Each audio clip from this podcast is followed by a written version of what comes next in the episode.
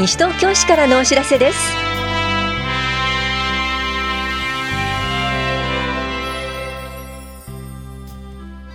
今日は西東京都市計画道路3421号線の交通開放。憩いの森公園桜ガイドウォークと樹名板作りなどについてお知らせします。インタビュールームお話は西東京市産業振興課の小池桃子さん。テーマは第6弾西東京市一点一品事業。食べて嬉しい至福の一品です。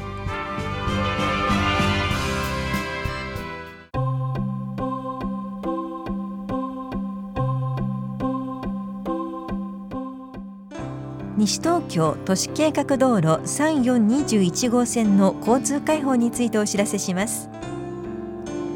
西武池袋線ひばりが丘駅北口で現在建設中の道路は3月16日土曜日午後2時より交通開放を予定しています。交通の流れが大きく変わるため通行には十分注意してください。詳細は市のホームページまたは法や庁舎道路建設課へお問い合わせください。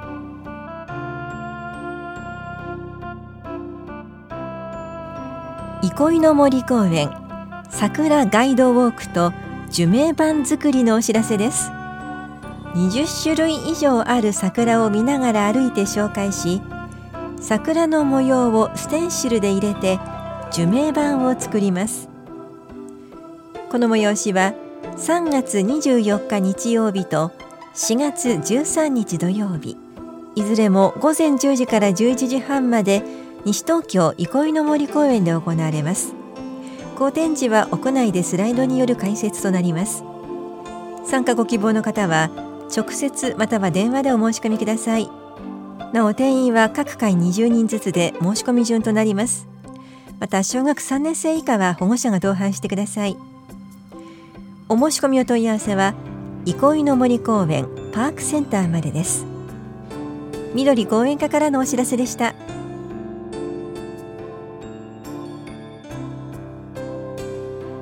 パブリックコメント検討結果のお知らせです。西東京市第2期文化芸術振興計画素案について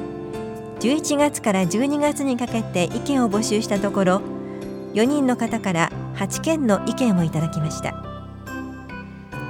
西東京市第4次男女平等参画推進計画素案については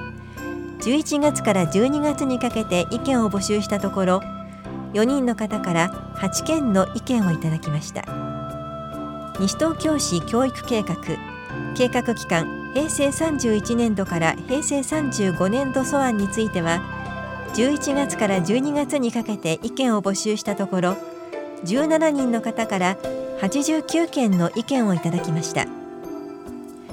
西東京市図書館計画素案については12月から1月にかけて意見を募集したところ20人の方から60件の意見をいただきました。第2次西東京市農業振興計画中間見直し素案については1月から2月にかけて意見を募集しましたがご意見はありませんでした。3月1日号の広報西東京3面では市民の皆さんからお寄せいただいた意見を要約し市の考え方をまとめたものを掲載しています。詳細は両庁舎1階の情報公開コーナーと市のホームページでご覧になれます。本屋庁舎文化振興課共同コミュニティ課本屋庁舎共同企画課中央図書館本屋庁舎産業振興課からのお知らせでした。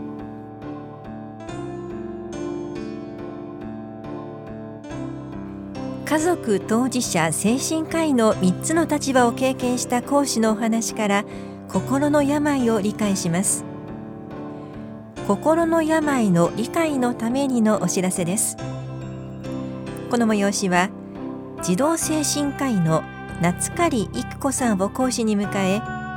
3月16日土曜日午後1時半から4時までフレンドリーで行われます。お気になりたい方は当日直接会場へお越しください。詳しくは地域活動支援センターハーモニーまでお問い合わせください。障害福祉課からのお知らせでした。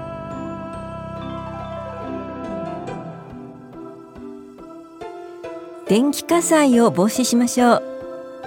東京消防庁管内では毎年およそ1000件の電気火災が発生しており火災全体のおよそ25%を占めています。トラッキング現象をご存知ですか？コンセントに差し込んだプラグの差し場の間に綿ぼこりなどが付着し電気回路が形成され出火する現象を言います。思わぬ場所で発生することから発見が遅れることが考えられます。電気火災を防ぐには差し込みプラグを使っている時以外はコンセントから抜くようにしましょう。また長い時間コンセントに挿したままのプラグは定期的に拭き取り発熱などの異常がある場合は交換しましょう。特にホコリや湿気の多い環境で使われているものや家具などの影に隠れているものは要注意です。詳しくは西東京消防署までお問い合わせください。危機管理室からのお知らせでした。インタビュールームお話は産業振興課小池桃子さん。テーマは第6弾西東京市一点一品事業食べて嬉しい至福の一品担当は近藤直子です。さて、西東京市一点一品事業第6弾の認定商品が決定となりました。西東京市一点一品事業とはどんな事業なんでしょうか？はい、えー、一点一品事業とは、物やサービスなど古典独自の一品を確立し、入りたくなる店づくりへとつなげる事業で、平成24年度からスタートしました。なお、この事業は、西東京市産業振興マスタープランに位置づけられた事業で、市と西東京商工会が協力して進めています。これまでの経緯として、第1弾では食品関係、第2弾ではサービス、ものづくりなど食品関係以外の業種、第3弾では再び食品関係。第4弾ではすべての業種。第5弾ではサービスものづくりこだわりの一品として食品関係以外すべての業種を対象に行ってきました。そして今回の第6弾では再び食品関係の業種からイートインの飲食店に限定して募集を行いました。えー、では改めて第6弾について詳しくお話を伺っていきます。テーマそして内容を教えてください。はい。テーマとしては、えー、司法にもあるように、えー、食べて嬉しい至福の一品というところで、えー、食品関係の業種が、えテーマとなっています。で、その中でも、え先ほども申しましたが、えっ、と、イートインの飲食店に限定して募集を行ったというところになっております。で、えこの第6弾については、45店舗からそれぞれ認定品が決定しました。中でも新規の認定店が非常に多く、45店舗中30店舗が新たに一点一品認定店に加わりました。今回の司法でもずらっといろんなお店載ってましたね。そうですね、えー、今回の3月1日号の司法では、一面と周面を使って見開きでこの45店舗の認定商品をご紹介しています。お店の場所がなるべくわかりやすくなるように地図を一面に掲載し、さらに市内を4つのエリアに分けて、一面と周面にそれぞれお店の住所と電話番号、今回認定された一品の商品面と写真が掲載されています。この写真がまた行ってみたいなとか食べてみたいな、そんな風に感じさせてくれます。さて、この認定商品なんですが、今回の司法、またその他にはどんなところで見られますか？この第6弾については、えー、この3月1日号の司法のほか、えー、一点一品事業専用ホームページ、また市のホームページでも掲載しています。ただ、この地図もあって、認定品の写真もあっての情報は司法のみとなっているので、ぜひ司法ご覧いただきたいと思います。また、一点一品事業の専用ホームページでは、これまでに認定された一点一品認定店と認定品が掲載されていますので、合わせてご覧ください。ホームページは西東京市一点一品で検索してみてください。そして SNS も展開しており、一点一品事業認定店や認定品の紹介、イベントの告知などを Twitter、Facebook でご紹介していますので、皆さんぜひフォローしていただきたいと思います。小池さん、この一点一品事業認定される商品なんですが、どういう方法でこれは選ばれてるんですか？はい、えー、西東京商工会にて運営委員会と選考委員会を組織して申し込みの基準や選考の方法を決め選考を行いました。具体的には訪問審査を行っています。選考委員が実際に店舗を訪問し、えー、応募された一品を実際に試食したり、確認したり、店主の意気込みをお聞きしたり、店舗の雰囲気の確認などを中心に一品として認定するにふさわしいかを肌で感じた上で選考を行っています。また、認定後の展開として予定している関連イベントへの参加や一点一品事業に関する活動にご協力いただけることも確認させていただきました。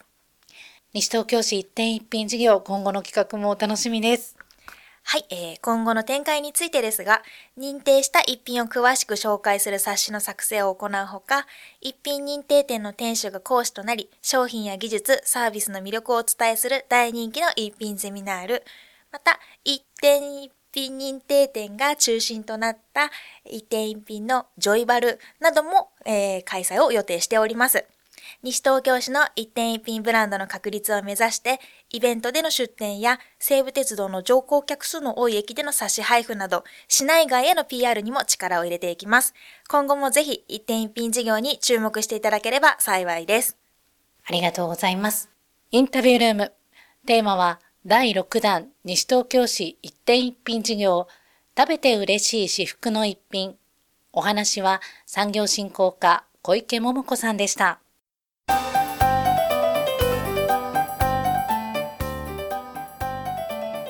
ポールウォーキングを始めてみませんか？誰でもできるポールウォーキングのお知らせです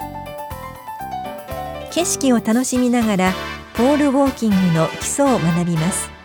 晴れていれば桜のコースを巡ります。この講座は65歳以上で運動可能な方を対象に3月27日水曜日午前10時から正午までは憩いの森公園で28日木曜日午後1時半から3時半までは新町福祉会館とその周辺で行われます。費用は1回150円です。受講ご希望の方は3月18日までに参加希望会場名などを明記の上電話かはがきでお申し込みください。なお定員は各回15人程度で申し込み多数の場合は抽選となります。お申し込みの問い合わせは市役所高齢者支援課誰でもできるポールウォーキング係までです。高齢者支援課からのお知らせでした。